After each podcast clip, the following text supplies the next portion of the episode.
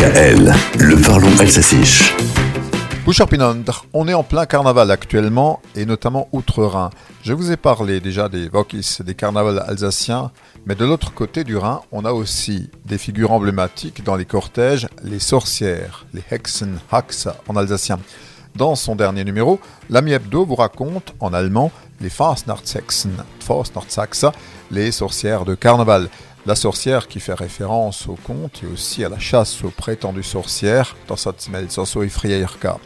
De nombreuses cliques, mais aussi des particuliers, peuvent trouver leur bonheur à Oberkirch, dans le Rheinstall, où l'atelier de Wolfgang Dutsch perpétue un savoir-faire remarquable.